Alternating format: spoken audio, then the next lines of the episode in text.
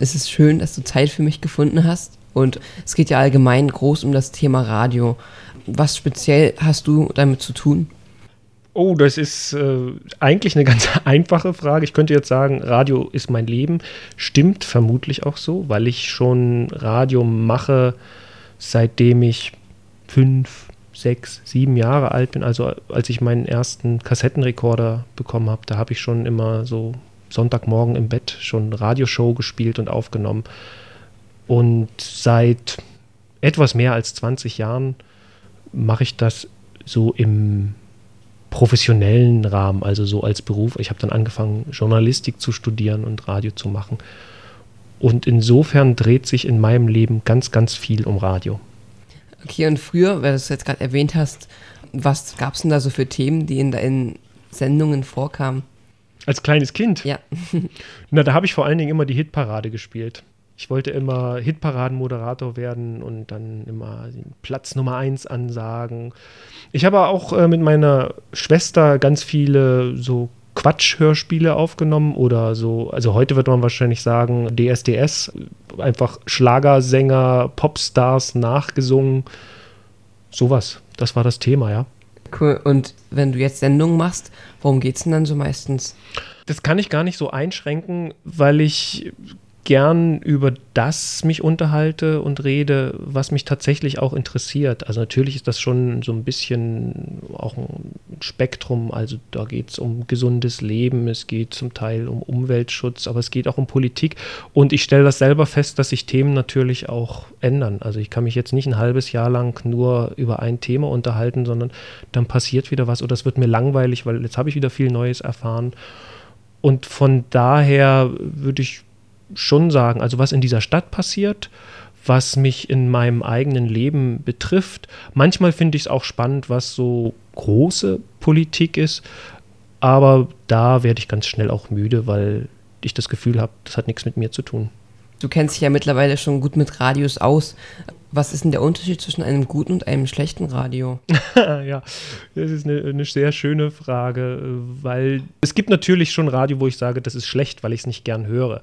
Aber das ist schon schwierig zu sagen, äh, gutes und schlechtes Radio. Ne? Also es gibt ganz verschiedene Radios, zum Beispiel diese Servicewellen heißen die wohl, wo da Verkehrsnachrichten hoch und runter laufen und dann immer, was weiß ich, irgendwelche Musik, die bloß nicht stört.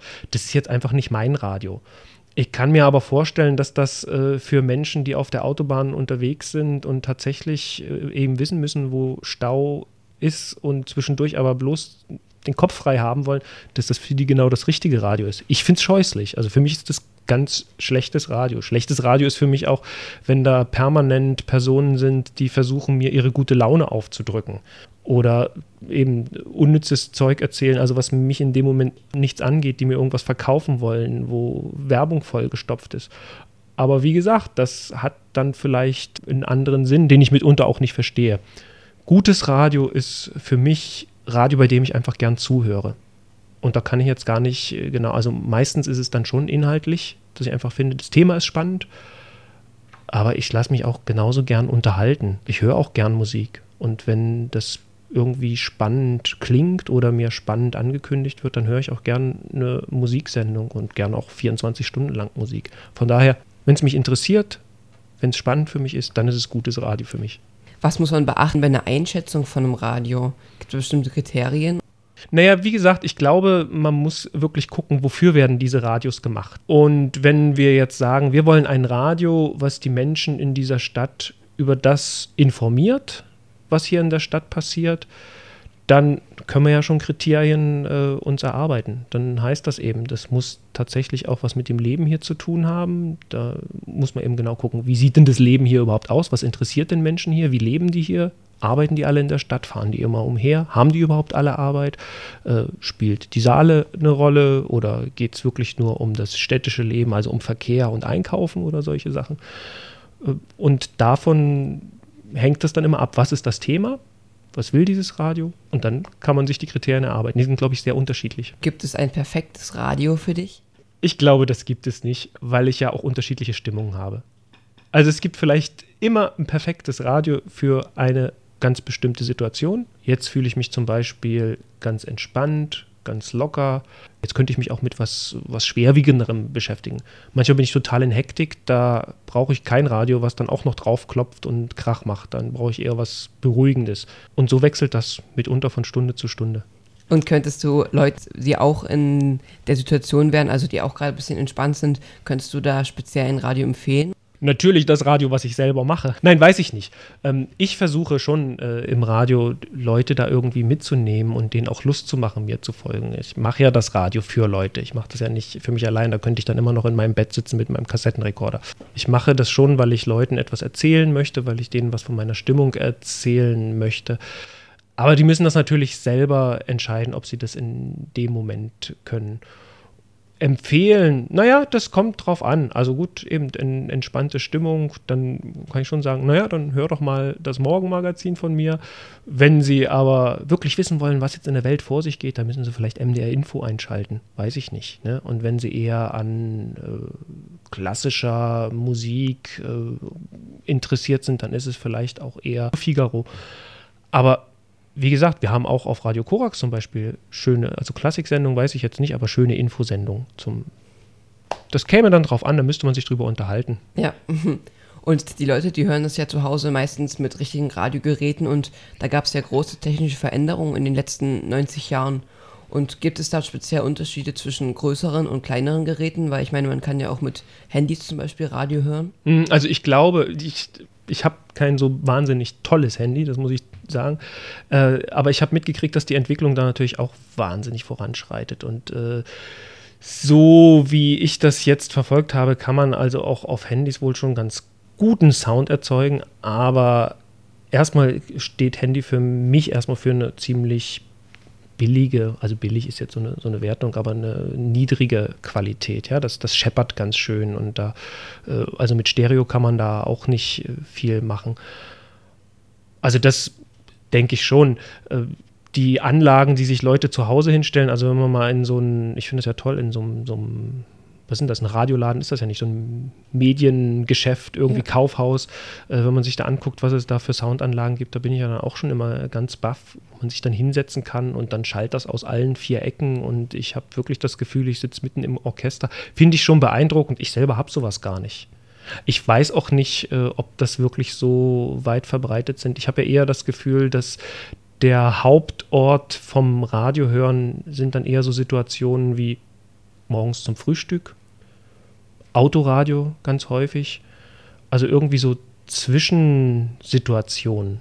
Ne? Ich kenne ganz wenig Leute, die so wirklich sagen, jetzt setze ich mich hin, jetzt höre ich Radio und jetzt will ich auch eben den super Stereo-Empfang oder so. Gibt es sicherlich auch, aber ich kenne ganz wenige. Okay, und was hast du denn zu Hause für ein Radio, wenn du morgens zum Beispiel ich habe eben so ein ganz kleines, also ganz klein, also so ein Ghetto-Blaster, sagt man wohl. Also so, ist so ein Küchenradio. Und das hat sogar, das ist sogar Stereo, aber ich höre meistens Korax und der Empfang ist nicht besonders gut. Da nützt mir Stereo zum Beispiel gar nicht. Also es rauscht ganz schön. Dann habe ich noch so einen äh, kleinen anderen Kasten, äh, der ist sogar ein bisschen kleiner als dieses Kofferradio. Ähm, hat aber eine ganz gute Qualität, aber da höre ich dann meistens gar nicht Radio, sondern eher so Platten, CDs. Okay, und die Entwicklung, die wird ja sicherlich noch weitergehen. Wie ähm, könnte ein Radio in der Zukunft denn aussehen, also wo man das dann abhören kann? Ich glaube, dass ganz viel mit dem Internet passiert. Also dass das so, also verschmelzen würde ich nicht sagen. Ich glaube schon, dass Radio so immer auch als Einzelmedium da sein wird.